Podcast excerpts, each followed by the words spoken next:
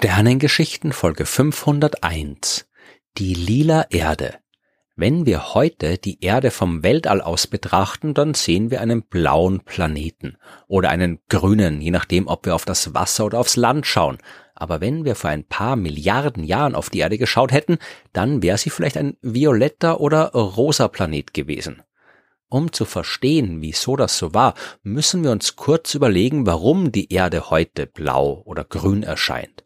Blau ist sie natürlich wegen des vielen Wassers, das aber selbst, so wie das Land, immer wieder mal auch grün ausschauen kann und das liegt an den Lebewesen, die dort leben. Den Pflanzen auf dem Land und den Algen im Meer, die zwar nicht ausschließlich, aber doch sehr grün sind.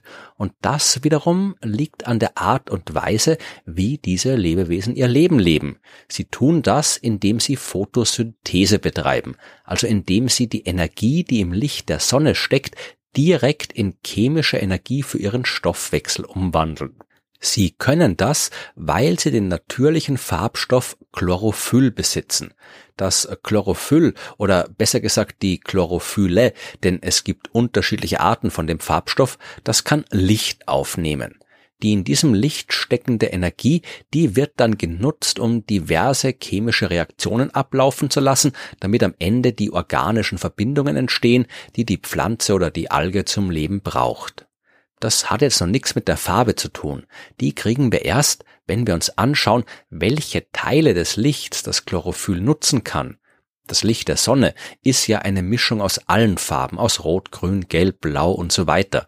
Das Chlorophyll nutzt den roten Teil des Lichts, den blauen Teil des Lichts auch, aber nicht den grünen Anteil, der wird reflektiert.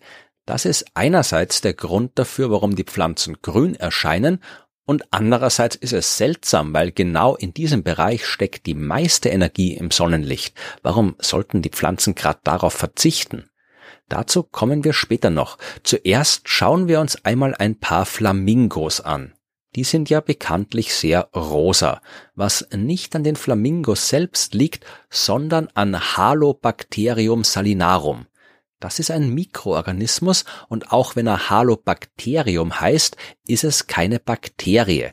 Das hat man früher nur gedacht, bis man in den 1970er Jahren draufgekommen ist, dass es jede Menge Mikroorganismen gibt, die zwar auf den ersten Blick so aussehen wie Bakterien, sich aber tatsächlich sehr grundlegend von ihnen unterscheiden, so grundlegend, dass man sie zu einer völlig eigenen Klasse von Lebewesen erklären muss nämlich die Archeen.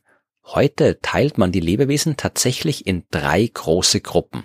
Das sind einmal die Eukaryoten. Das sind alle Lebewesen, die aus Zellen mit einem Zellkern bestehen. Dazu gehören die Pflanzen, die Tiere, die Pilzen, diverse Mikroben, aber natürlich auch wir Menschen.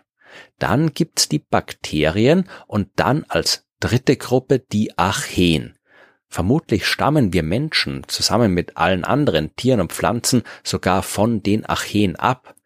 Diese Mikroorganismen, die sind auf jeden Fall schon sehr lange auf der Erde, sehr viel länger als wir und die besiedeln sehr extreme Lebensräume, heiße Quellen, lichtlose unterirdische Gesteinsschichten, Regionen ohne Sauerstoff und andere eigentlich sehr lebensfeindliche Räume. Und so gern ich jetzt noch weiter über die Archeen reden würde, wir müssen wieder zurück zu den Flamingos. Halobacterium salinarum und ähnliche Archeen, die leben zum Beispiel gerne in sehr salzhaltigen Gewässern.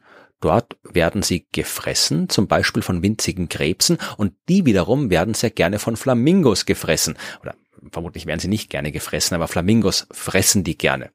Die Archeen landen also am Ende in den Flamingos oder besser gesagt, das Bacteriorhodopsin aus den Archeen sammelt sich im Lauf der Zeit in den Flamingos an.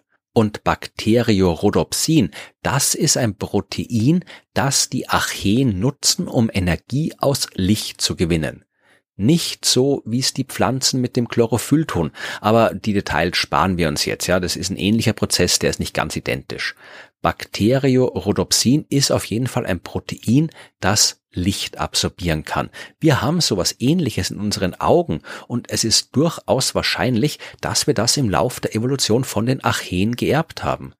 Was Bakteriorhodopsin außerdem auch noch ist, ist lila. Deswegen nennt man das Rhodopsin in unseren Augen auch manchmal Seepurpur. So wie die Pflanzen heute das grüne Chlorophyll für ihre Photosynthese benutzen, verwenden die Archeen das lila Bakteriorhodopsin für ihren Stoffwechsel. Und im Vergleich zum Chlorophyll ist dieses lila Protein sehr viel einfacher aufgebaut. Es ist also absolut plausibel, dass es sich im Lauf der Evolution zuerst entwickelt hat. Vor Milliarden von Jahren, als das Leben auf der Erde ausschließlich aus Mikroorganismen bestanden hat, könnten frühe Bakterien und Archeen dieses Protein verwendet haben, um Licht zu absorbieren. Diese Mikroorganismen sind heute in der Lage, Gewässer rosa zu färben, wenn sie dort in großen Mengen auftauchen, und die könnten durchaus auch die frühe Erde pink-violett eingefärbt haben. Das ist die sogenannte Purple Earth Hypothesis, also die lila Erde-Hypothese. Das muss irgendwann vor zweieinhalb bis dreieinhalb Milliarden Jahren gewesen sein. Denn wie ich in Folge 171 der Sternengeschichten schon ausführlich erklärt habe, Danach kam die große Sauerstoffkatastrophe. Die ersten Mikroorganismen sind damals auf den Trick mit der Photosynthese durch Chlorophyll gekommen, bei der als Abfallprodukt Sauerstoff entsteht. Dieses sehr reaktive Gas war für so gut wie alle damaligen Lebewesen enorm giftig und der absolut überwiegende Teil des Lebens ist damals ausgestorben. Nur die paar Mikroorganismen, die mit dem Sauerstoff klargekommen sind, die haben überlebt und aus ihnen haben sich all die Lebewesen entwickelt, die Sauerstoff jetzt zum Leben brauchen, so wie wir Menschen. Übrig geblieben sind auch noch ein paar Mikroorganismen wie die Archeen, die sich sauerstoffarme oder sauerstofffreie Nischen gesucht haben. Aber wenn die Erde früher wirklich lila war, ist sie spätestens mit der großen Sauerstoffkatastrophe grün geworden. Das kann auch erklären, wieso das Chlorophyll gerade das mit dem grünen Licht nicht so gern mag.